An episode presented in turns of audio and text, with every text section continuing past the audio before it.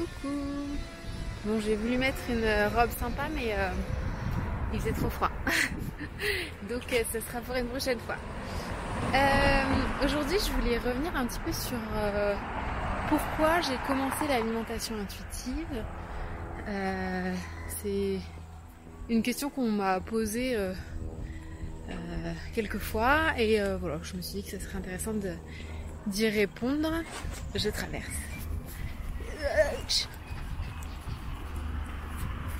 Donc, euh, donc pour savoir euh, pourquoi j'ai commencé, je pense qu'il faut revenir un petit peu euh, en arrière. donc moi j'ai essayé de faire des régimes un peu toute ma vie, je me suis toujours trouvée un peu trop grosse. j'ai jamais trop réussi à tenir des régimes. Si vous demandez à mes frères, je pense qu'ils vous diront elle a toujours essayé de perdre du poids mais au bout du jour 2, elle arrêtait. Euh, jusqu'à ce que je fasse, euh, j'ai fait le régime du camp. Et j'ai fait, euh, et c'est tout comme vrai régime, entre guillemets, que j'ai fait. Après, j'ai toujours vu, voilà, contrôler ce que je mangeais. Et je sais plus en quelle année c'était, mais un moment donné, j'ai voulu perdre du poids. J'étais arrivée, je pense, à mon poids le plus haut. Et je me sentais, voilà, pas bien, tout ça. J'ai voulu perdre du poids, mais j'arrivais vraiment pas à tenir. En fait, j'étais perdue, je savais pas quoi acheter, je savais pas quoi manger. C'est-à-dire que je savais théoriquement, mais vraiment, j'arrivais pas du tout à mettre les choses en place. Et euh, euh, on en a pas mal discuté bah, avec euh, mon copain et et on a un peu établi un rééquilibrage alimentaire. Enfin, à ce moment-là, on l'appelait pas comme ça d'ailleurs, parce qu'on l'a appelé du camp 2.0. Et euh, parce qu'en gros, on s'est inspiré du camp parce que ça avait bien marché sur moi. J'avais perdu, je vois, une dizaine de kilos à l'époque que j'avais repris évidemment. Et euh, on s'était dit, euh, ben, ça avait bien marché, mais c'était beaucoup trop contraignant et que je voulais plus avoir ça. Je voulais un truc un peu plus adapté à moi, mes préférences et et voilà. Donc on a créé du camp 2.0 donc qui était en fait un rééquilibrage alimentaire. Hein. Euh, clairement, en fait, je m'autorisais de tout, j'avais euh, le droit de manger de tout, mais euh, de façon raisonnable. voilà, j'avais le droit de manger, par exemple, je sais plus c'était quoi exactement, mais genre deux pâtisseries par semaine. J'avais le droit à un cheat meal et après le reste du temps, c'était un, équilibre en, gros entre protéines, légumes et et glucides. Enfin, et pâtes et tout quoi. Donc euh, voilà, euh, cette période-là, donc elle a duré assez longtemps. J'ai fait un, j'ai suivi ce truc-là pendant un an. J'ai perdu, il me semble, 10 euh, kilos. Et après, j'ai un peu stagné. Après, j'ai voulu continuer à perdre des kilos. Et là, j'ai téléchargé, je me souviens, MyFitnessPal, où j'ai voilà, traquer toutes mes calories où je me disais bon bah tant pis, euh, je mange euh, enfin je mange euh, un pain au chocolat mais j'ai le droit de manger un pain au chocolat tant que voilà sur ma journée je dépasse pas mes calories quoi. J'essaie de pas penser aux gens qui sont autour de moi mais je les connais pas, on s'en fiche. Donc euh, voilà, j'ai fait MyFitnessPal qui au final c'était euh, c'était pas comme un rééquilibrage alimentaire mais j'avais le droit de manger de tout. Juste euh, fallait pas que je dépasse mon total calorique de je sais plus combien de calories c'était. Et, et donc j'ai continué à perdre du poids et je suis arrivée à mon poids le plus bas, donc au bout, je pense, de deux ans au final. J'ai dû perdre une vingtaine de kilos, entre 15 et 20 kilos, je crois en deux ans. Euh, évidemment, euh, j'ai. Enfin voilà, évidemment, j'avais l'impression de me sentir beaucoup mieux dans ma peau. Euh, ça n'empêche que j'avais toujours des complexes. je me souviens, là j'ai regardé les photos récemment et je me souviens que bah, je trouvais mes bras toujours trop gros, je trouvais voilà mes, mes fesses toujours trop grosses, ou enfin le haut de mes cuisses toujours trop gros. voilà. Alors que j'avais perdu une presque 20 kilos quoi. et, et que en fait c'est simplement ma morphologie. et en fait, suite à ça, euh, donc je voulais toujours perdre du poids, j'arrivais plus trop, je stagnais, mais en fait je compensais énormément. Je faisais, oui évidemment, euh, pendant tout ce temps-là, je faisais euh, des crises. En fait, c'est juste que ces crises-là, je les compensais. Je les notais pas sur MyFitnessPal et les jours d'après, je, bah, je faisais très attention, encore plus attention à ce que je mangeais. voilà, je mangeais de la soupe deux soirs de suite s'il fallait, si j'avais fait une crise euh, la veille. Euh, enfin voilà, ce genre de, de comportement euh, compensatoire quoi. Où je me tuais au sport. J'allais au sport, je me souviens, avant le travail. je me levais à 6h30, j'allais faire ma séance de sport et après j'arrive au travail genre à 8h30.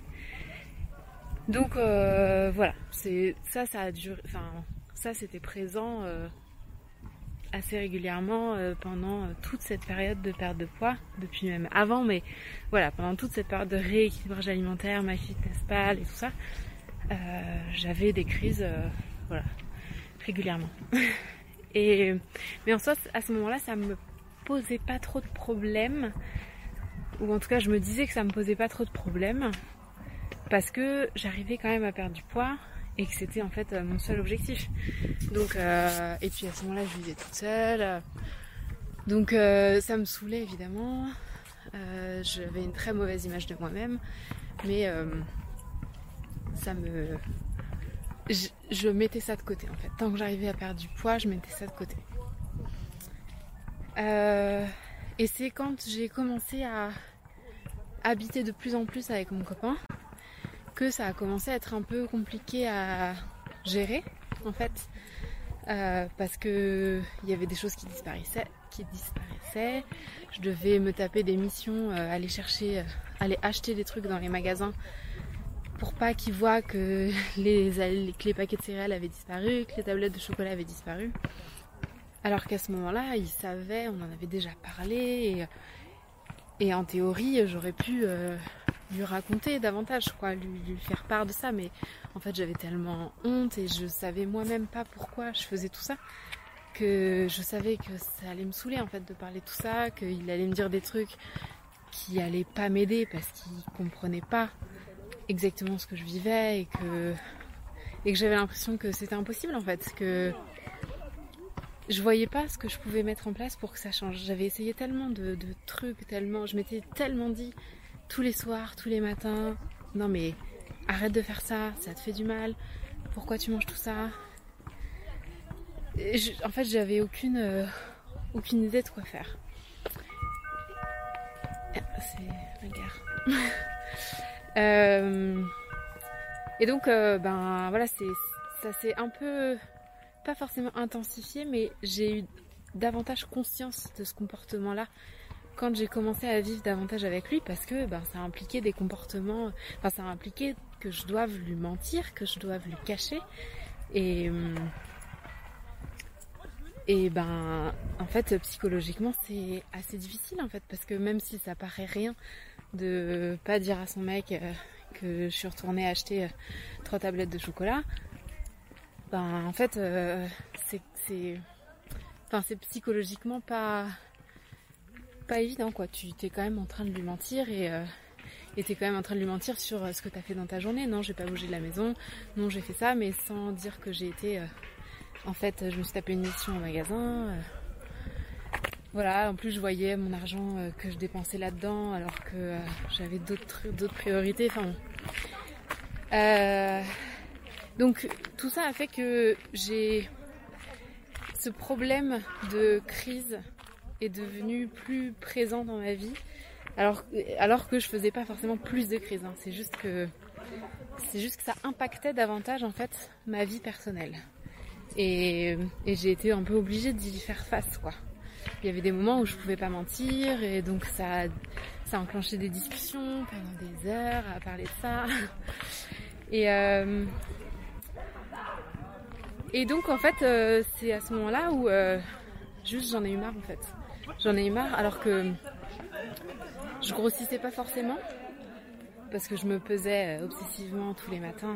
voilà, je faisais encore très attention. Donc je grossissais pas vraiment, mais juste j'en pouvais plus en fait. C'était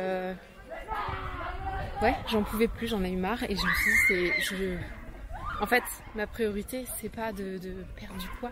Ma priorité, c'est juste d'avoir un comportement normal avec la nourriture, d'être capable d'avoir une tablette de chocolat et juste euh, ben, de la garder plus d'un jour, quoi. Et donc, euh, ben, c'est comme ça que je me suis remise à faire des recherches, parce que vous vous doutez bien que les années passées, je m'étais aussi, euh, voilà, pas mal renseignée sur le sujet, et j'avais rien trouvé de probant. la seule piste que j'avais pas mal exploité, c'était Zermati, mais euh, mais c'était déjà des années avant, et puis j'avais essayé et ça marchait pas, et je me disais que c'était pas pour moi. Bref. Donc euh, là, j'étais à la recherche d'autres choses. Je sais pas, je suis partie un peu à la recherche d'un truc euh, sans savoir quoi chercher. Et je pense que c'est un, petit peu le début, le début de mes recherches en anglais avant je cherchais sur internet qu'en français. Et c'était un peu le début des recherches en anglais. Et, euh, et en fait, euh, donc je suis tombée sur Intuitive Eating. Je sais plus qu'est-ce qui m'a fait euh, tilt, mais je crois que en fait sur Amazon, il y a une, on peut commencer à lire gratuitement un des livres. Et du coup, j'ai commencé à lire et ça m'a trop parlé. J'ai acheté direct et j'ai commencé à lire. Et là, et là, grosse claque en fait, grosse claque, euh, comprendre voilà pourquoi j'avais euh, ces crises, euh, prendre conscience de mon comportement alimentaire en dehors de mes crises. voilà, enfin tout ce que je partage aujourd'hui sur Instagram et sur YouTube. Mais c'est là que j'ai commencé à, faire des vidéos en fait, un peu plus tard, quand j'avais bien lu, quand j'ai senti un petit peu que ça me parlait vraiment en fait. Ça me parlait vraiment et que, ouais, j'ai compris que l'impact que l'alimentation avait euh, sur ma vie n'était pas normal et pouvait, euh, et pouvait, euh, pouvait changer quoi. Enfin, c'était vraiment, ouais, comme un nouveau monde un peu qui s'ouvrait à moi, d'autres possibilités où, où je comprenais pas encore tout, mais mais des choses qui étaient tellement différentes de ce que j'avais entendu jusque-là et qui me faisait euh, avoir un tout autre état d'esprit. Euh, voilà. Voilà, en gros, euh, comment je suis arrivée à faire l'alimentation intuitive. Donc, ben, je sais pas si, si ça vous a intéressé. C'est chaud là. Mais hum, mais voilà, je trouvais ça euh, intéressant de vous partager un petit peu mon parcours, vous expliquer en fait les différentes étapes qu'il y a eu euh, dans ma vie. Bon après c'était assez euh, grossièrement, mais que vous compreniez un petit peu par quoi je suis, je suis passée et qu'est-ce qui m'a fait aller vers l'alimentation intuitive. Voilà, n'hésitez pas à me partager à votre tour vos, vos pourquoi vous êtes arrivé ben, pourquoi vous êtes intéressé à l'alimentation intuitive à la base. C'est toujours super intéressant, je trouve. Voilà. Donc du coup, je vous fais cadeau de ma petite robe euh, en fin de vidéo. Parce qu'en fait, il fait chaud. Voilà, bah, je vais continuer ma marche et je vous retrouve très vite. Bisous